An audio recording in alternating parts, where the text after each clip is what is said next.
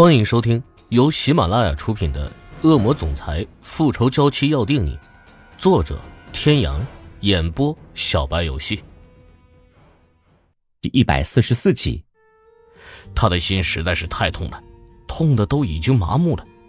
这样的痛，他体会过后，根本就不想再有第二次，真的没必要再多一个人去品尝了。他伸手捡起地上的那张纸，把它撕得粉碎，扔进了垃圾桶。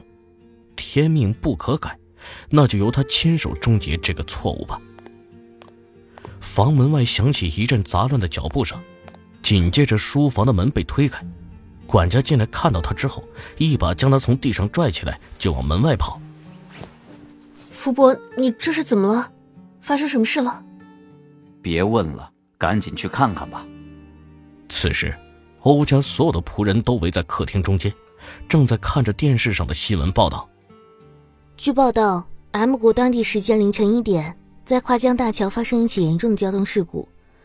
记者从当地发回来视频中可以看到，画面中的几辆车剧烈撞击之后，导致强烈的爆炸，大火持续近一个小时。最新报道显示，已确定事故现场并无生还者。主播说到这里，将画面整个切为全屏，以便于让观众可以更加清晰的看到事故现场。视频播放完毕之后，继续播报。据目击者称，当时几辆车车速很快，只能看清其中一辆车为全球限量款迈巴赫。警方调取了附近的监控，从监控中可以看出来，这辆车车牌来自 Z 国，车牌号为 Z 六个八。听到这个消息，池小雨双腿一软，差点站不住了。怎么会这样？他给他打电话的时候，他不是还好好的吗？怎么会一转眼就出了这么严重的车祸？天哪，真的是先生的车！是啊，之前的报道还没有提到车牌号，大家还不相信，可没想到真的是先生的车。这样的话，岂不是说先生已经……呸呸呸！不要乱说话。仆人们的窃窃私语已经再也听不进池小雨的耳内了，双脚跟生了根似的，怎么都挪不动。小雨，你没事吧？福伯在一边扶着他，看着他脸色苍白的可怕，有些担忧的问道：“从昨天老爷来过之后，他就看得出来，小雨整个人都很不对劲。他不知道老爷到底和小雨说了什么，他也不敢问，因为他知道，就算是问了，估计也没有人会告诉他。所以，他从昨天开始就一直在给欧胜天打电话，可不知道为何。”他的电话一直打不通，不光是他的，就连他身边的助理以及保镖的电话都打不通。而今看到这则新闻报道，他才知道为什么欧胜天的电话一直都打不通了。先生出事了。管家越发的头疼起来，这真是一波未平，一波又起。池小雨的心里已经乱到不行，他一遍一遍的在脑海中回忆着欧胜天那辆迈巴赫的车牌号。却发现他怎么也记不起来。可池小雨清楚，欧胜天那样张狂霸道的个性，那一连串的八就已经代表了一切。在 Z 市，还有谁的车牌号敢这么嚣张呢？小雨，小雨，你怎么了？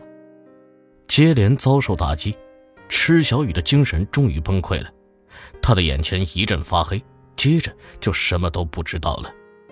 等他醒来的时候。已经在他自己的房间，像是梦游一般从床上下来，鞋子也没穿的就打开门走了出去。他不知道自己是怎么走到欧胜天的房间的，回神的时候他已经坐在床上。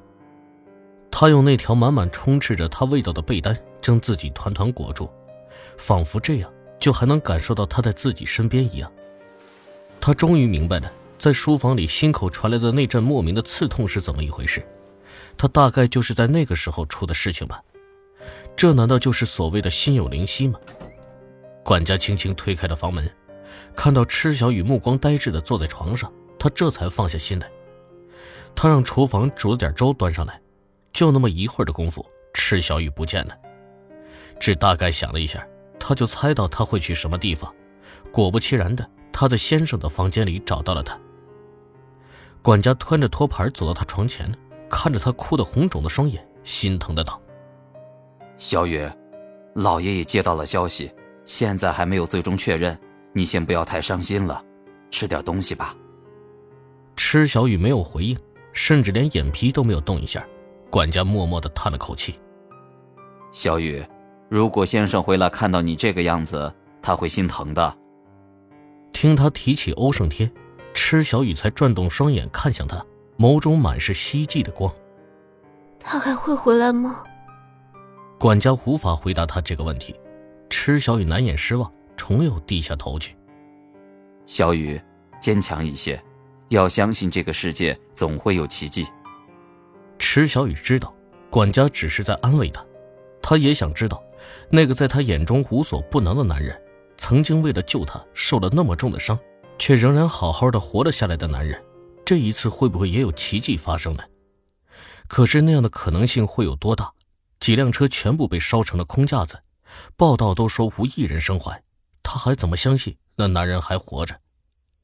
时间一分一秒的过去，池小雨毫无睡意。甚至都不敢闭上眼睛，他只要一闭上眼睛，就能看到一个浑身是火的人在他面前。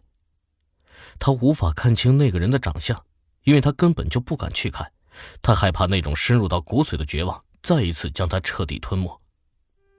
咔嗒一声，门上传来轻微的响动，池小雨豁的一下睁大双眸，眼睛一眨不眨的盯着门口。虽然他不知道现在确切的时间，可他知道。